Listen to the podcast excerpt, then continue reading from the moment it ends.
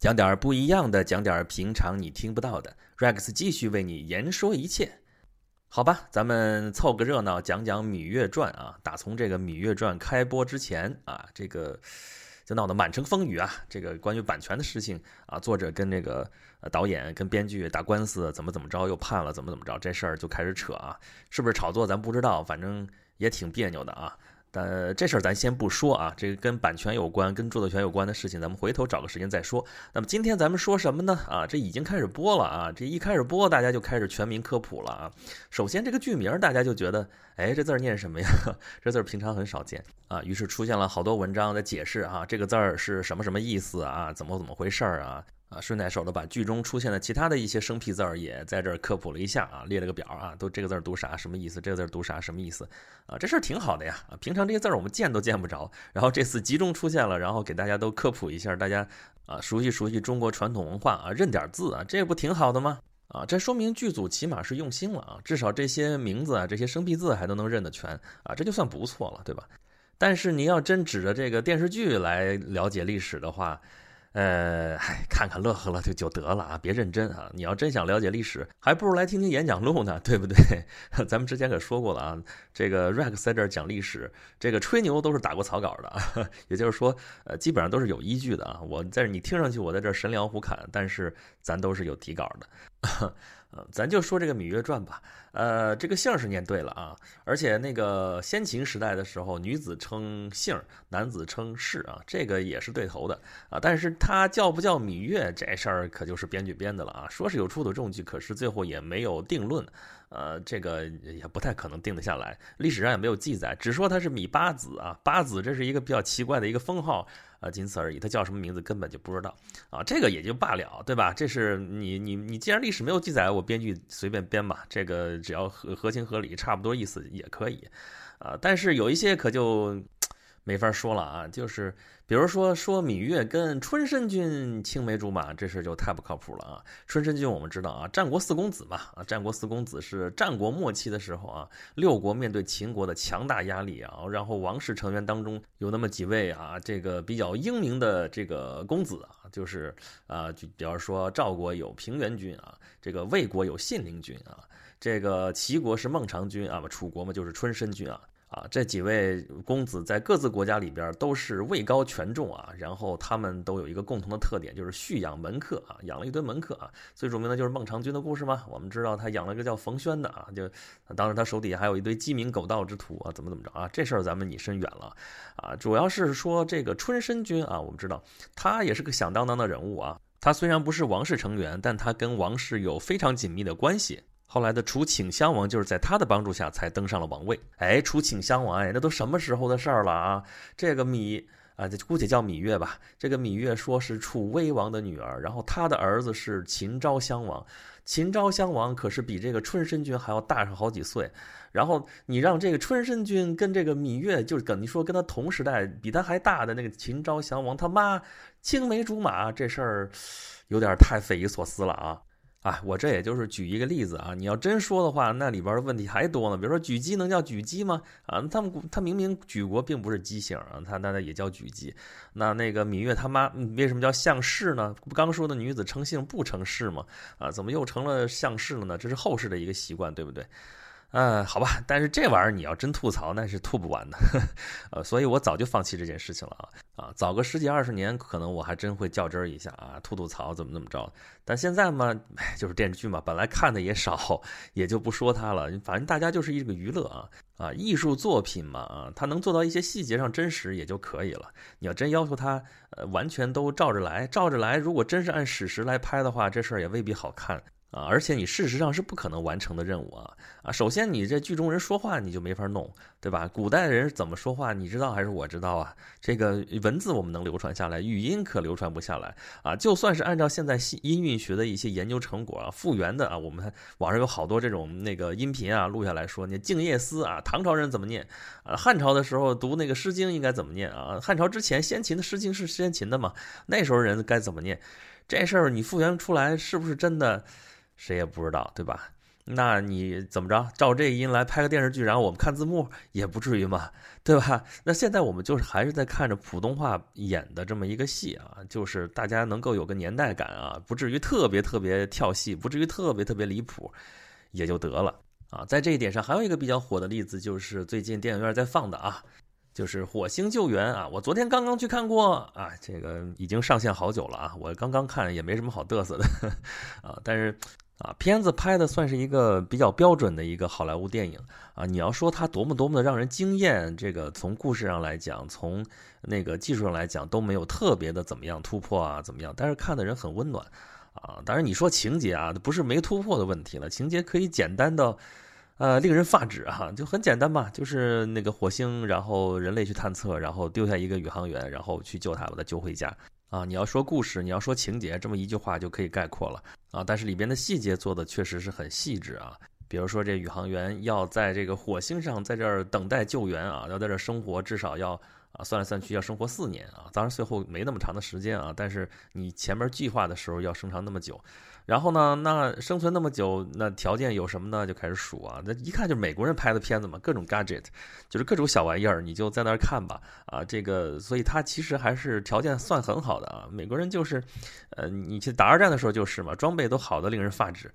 这个地方也一样啊，虽然是被困在火星了，但是有火星车，有那个居住舱。啊，这居住舱里边什么设备都有啊，他在这里边甚至还能种土豆啊。虽然后边那个毁掉了吧，但是他至少干成过啊。他那个种土豆的时候缺水，缺水怎么办呢？直接那个外边那个火箭上边燃料 有剩余的，有多的用不上的，然后就啊那个氢氧化合生成水啊，怎么着这些东西啊，各种各样的生存技能一发挥出来，这个让很多人惊呼说，这个文科生在这儿就没法活了呀。这理工科男我估计都够呛。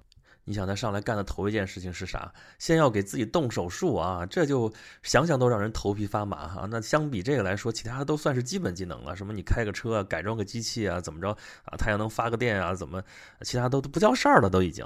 啊，这里边很多的细节都做得非常的到位啊！据说 NASA 就是美国宇航局嘛，啊，为了拍这个片子都提供了非常大的支持啊，这个全力要拍好这个东西啊！里边甚至有中国元素，因为小说里边就写到有中国，然后电影拍出来也有中国啊，这个关键的东西还需要中国来帮帮一把，这事儿在中国这边看啊，你看着看着英文，然后底下都是字幕，突然冒出来几句普通话啊，另外有一个还是还是广普，这事儿还是挺好玩的。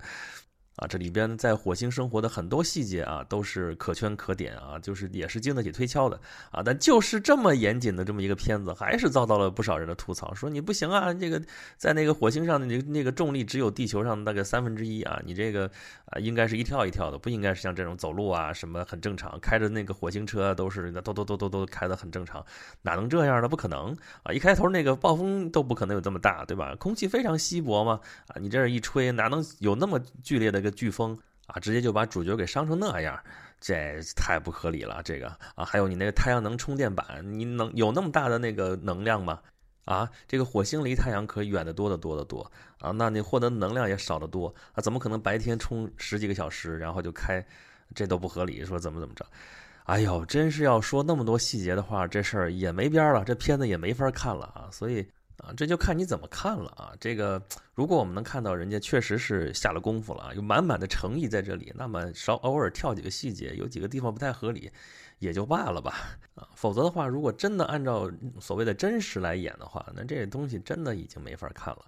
啊，这让我想到了一句话啊，就是齐白石老人说的那句话啊，说叫“似与不似之间”啊。他说的话是什么呢？啊，作画妙在似与不似之间，太似则媚俗，不似则欺世。怎么理解呢？他说画画嘛，我们知道齐白石画虾画的特别好，对吧？那虾惟妙惟肖，栩栩如生，对吧？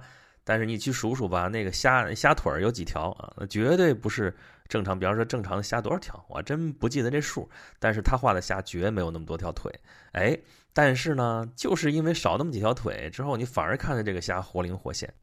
这可是艺术的真谛啊！我绝不在这儿危言耸听啊！大家仔细琢磨琢磨。啊，就像刚才这个《芈月传》啊，这也是艺术作品嘛，对不对？这个电视作品，对吧？也是作品啊。虽然很多人不把电视作品当作品，啊，你说如果真的按照细节来拍，按照历史的真实所谓还原式的这种拍，真没法看了啊！你拍也没法拍，看也没法看啊！就是虽然大家都说是那个要还原历史真实啊，怎么怎么样，你这细节不对啊，那儿不对啊，怎么着的？但是其实大家多半都是叶公好龙啊。但是你如果完全不照着史实拍啊，不照着那些真实的细节来拍的话啊，那在观众的想象里边，你这个东西也没法看啊，对不对？这就是白石老人说的，这就是欺世啊！哎呦，这词儿很重啊，欺世盗名的欺世啊！那么这个似与不似之间可就不好拿捏了。这个到底似多少，不似多少？这有指标吗？这要是理工科男又来了，这个没指标，这个都在人心的把握上面啊。你就说画画的话，我们原来说啊，为什么会出来印象派啊？为什么会出来现代派？为什么后来后现代抽象成那样啊？啊，一个很重要的原因就是说，你文艺复兴啊这么多年流传下来的一个传统被照相术给打破了啊。原来用透视法来画。画你画的可以很像很像，那个技法都发展的非常非常的精巧啊，还有那个笔画的那个人是你长什么样，我给你画成什么样。但是咔嚓，人家照相机发明了之后一拍，呃，都完全可以真实还原了。那你画画，你这个艺术，你还有什么存在的价值呢？啊，所以你如果只是画的像，有什么意思呢？所以说，那就大家要拼命去想，这些画家都在想说啊，我不是画的像，那我要画什么东西呢？那叫画人心啊，人眼里面看到的世界，人心里边想象到的世界是什么样子的啊？那要每个人的理解就不一样了，所以画出来那么多的流派，那么多的技法，啊！但你说他们画出来之后，你说毕加索那样的抽象的怎么着的不像吗？你这还有几个什么东西啊？就泼墨呀，怎么着的，就完全不像吗？它总是跟现实生活有联系的啊，或多或少的联系。如果一点联系都没有的话，那这个画就不能够触动到你这个观察者或者说这个欣赏者的人心。那么它也没有存在的价值啊，所以如果从这个角度来说的话，在似与不似之间，哎，确实是有这个意思啊。演戏也是一样啊，对吧？刚才说《芈月传》，还有说这个《火星救援》啊，电视作品啊，电影作品啊，影视作品是这样的。其他的那个剧，原来舞台剧的时代就是这样。我举一个非常有意思的例子啊，就是我当时当年本人还是排过戏的啊，搞过些戏剧活动啊。之前就有一次演出啊，就有一个朋友他排的戏，我去看。看完之后，演完之后有一个演后谈，就是剧组的那个坐下来之后，跟观众之间有个座谈啊。观众就来问他这个问题了，说你这排这个戏，这里边全是巧合呀啊！虽然说有句话叫无巧不成书，但是你里边这巧合也太多了些呀，这个不太合理啊，怎这怎么回事？怎么怎么着？啊，结果那个导演啊，就是出来说啊，编剧兼导演啊，他就说你不知道吧？我这是根据真事改编的，真事就是这样的。我可以跟你讲怎么怎么怎么着啊，是真的，怎么怎么样？我当时听着就觉得确实挺别扭的这事儿啊。这个戏他当时排那东西在那个戏剧历史上叫什么呀？有一个名词叫加构剧。加构剧是啥意思？就是你看着名字好像挺挺挺逼格挺高的啊，加构啊，构建的非常的佳啊，非常的好。但是呢，其实它是一个不太好的一个词儿，就说你整个的这个戏剧结构啊，整个的一个这个剧情情节的发展啊，都是已经被设计好了的。啊，你就用了大量的巧合，用了很多这种东西，这东西在真实生活当中是没有的。虽然像那个编导我那朋友说的，说这个事情是真实存在的，但是呢，呃，在观众看来这是不合理的。所以这个艺术的真实和这个现实的真实这个地方并不是一回事儿啊。哪怕他演的是真的，但是如果看上去不是真的，那么这个艺术也就不成立了。还有一个很著名的例子就是金庸小说。啊，《射雕英雄传》啊，里边有那么一段那个牛家村疗伤啊，郭靖、黄蓉啊，郭靖受伤了，然后黄蓉带着他在那牛家村啊，就那个小房子里面，后来的密室当中疗伤啊，他们俩在这边疗伤，哎呦，九阴真经的怎怎怎怎怎么着，然后呢？就那个墙上有一个小小小窟窿眼儿，然后在那窟窿里边就看到，哎，外边那个屋子外边啊，就是你放唱罢我登场啊，一会儿这个全真七子来了啊，一会儿那个这是黄药师来了，一会儿那个谁谁谁来了，就所有的人，所有的重要人物全在这登场一遍。哎呀，这个事情他当时觉得还是创新，他自己在那个 那个说明里边也说这事儿了，就觉得自己很得意。但是后来发现这个戏剧舞台上就是这个样子的，他这个东西演的其实也就是那种架构剧，而且特别符合三一律。这就你要演演个就是早年的话剧，可能就得这么写，这就是演的过于不似啊，就是不管写小说还是那个排话剧一样，过于不似啊，跟那个现实生活相差太远了，让人一看觉得好假好假。那这就不成立啊，太似太不似都不行啊。那么到底应该似到什么程度呢？或者不似到什么程度呢？啊，这事儿该怎么拿捏呢？啊，没有统一标准。刚才说了，那么我们只能根据这几个例子，我们觉得好的，我们过来看一看啊。比如说《芈月传》，这个是号称跟之前《甄嬛传》的姊妹篇啊，这个同一个导演，同一个主演啊。那么表达的主题呢，其实也差不了太多啊。所以说，你说用这个历史背景怎么怎么样，似啊也好，不似也好，它还是在表达它的主题啊。那我们再说《火星救援》呢？啊，甭管他那个技术细节怎么样啊，甭管我刚才吐槽说啊，美国人这个装备实在是太好了，怎么怎么样，还有哪些细节合理也好，不合理也好啊，但是在这里面表现出来的主人公啊，在面对一个困境，几乎是绝境的一个状态下，仍然保持的一种乐观精神，还有地面上的团队为了救援他啊所付出的那一系列的努力，这里边不放弃他的这种一种精神。这难道不是我们应该抛开那些技术细节，抛开那些啊怎么怎么吐槽的那些细节之外的啊，我们更应该关注的一些东西吗？好吧，我们今天就着《芈月传》啊，就着这个火星救援，然后扯到了一点儿这个跟艺术有关的，在这个似与不似之间的一个问题啊，这就符合咱们这个演讲录的一个特色了啊。咱们是随便扯着说啊。那么《芈月传》关于“芈”这个字儿呢，我们再多说一句啊。咱们之前的节目里边其实说过屈原的事情啊，说屈原其实就是芈姓，然后呢他是屈氏啊，男子是氏屈嘛。啊，然后这一颗一波《芈月传》，我们好多群里边贴啊，你认识这个字儿吗？认识这个“芈”字吗？我一看，这我不认，能不认识吗？这个咱们打小也是看《东周列国》出来的，只要看过《东周列国》，都知道这个字，呃，至少见过它啊。就当时懒得没查字典，也是，哎，一看也面熟。啊，这个字其实没有特别的什么意思。啊，知道了也就知道了，不知道嘛也就不知道，也不影响大家怎么的生活啊。凡是这个字呢，特别生僻的字，一般不容易念错的啊，因为你不认识它，不认识它嘛，你就查查字典，查查字典嘛，你不也就知道了吗？啊，特别熟的字也不会错的，特别熟，你天天在说它也不会错，啊，最怕的就是那个似是而非，呃，你看上去挺面熟，然后呢又不知道它到底念什么，然后看上去这半边应该念什么，冒冒念一句吧，也就念错了，这样的字最讨厌了。哎，这也是一种似与不似之间，啊，不是说认识这些字就多么的了不起啊，也不是说不认识这些字反而就理直气壮啊，说你不就认识几个生僻字吗？有什么了不起的？也不至于那样。啊，认识就是认识，不认识就是不认识，这个事情可以很纯粹，啊，那么你认识 Rex 了吗？就是我，啊，咱们这个演讲录这个节目已经开播有一年的时间了啊，从我二零一四年十二月十二号，呃，上传第一期演讲录到现在已经整整一年的时间了，啊，那么咱们真正一周年的时候，当天啊，十二月十二号，咱们是不是搞点庆祝活动呢？啊，我是准备搞点什么东西啊，咱们搞点不一样的啊，就是 咱这节目不是讲点不一样的嘛？啊，咱们到时候也可能会搞点不一样的啊，具体是什么呢？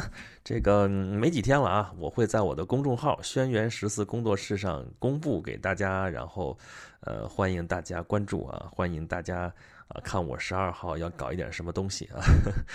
啊，当然，这个马上要满一周年了，大家对我这个一年做的这个节目有什么意见，有什么建议啊，有什么吐槽啊，都欢迎大家啊到我的微信公众号这里来直接告诉我就可以了啊。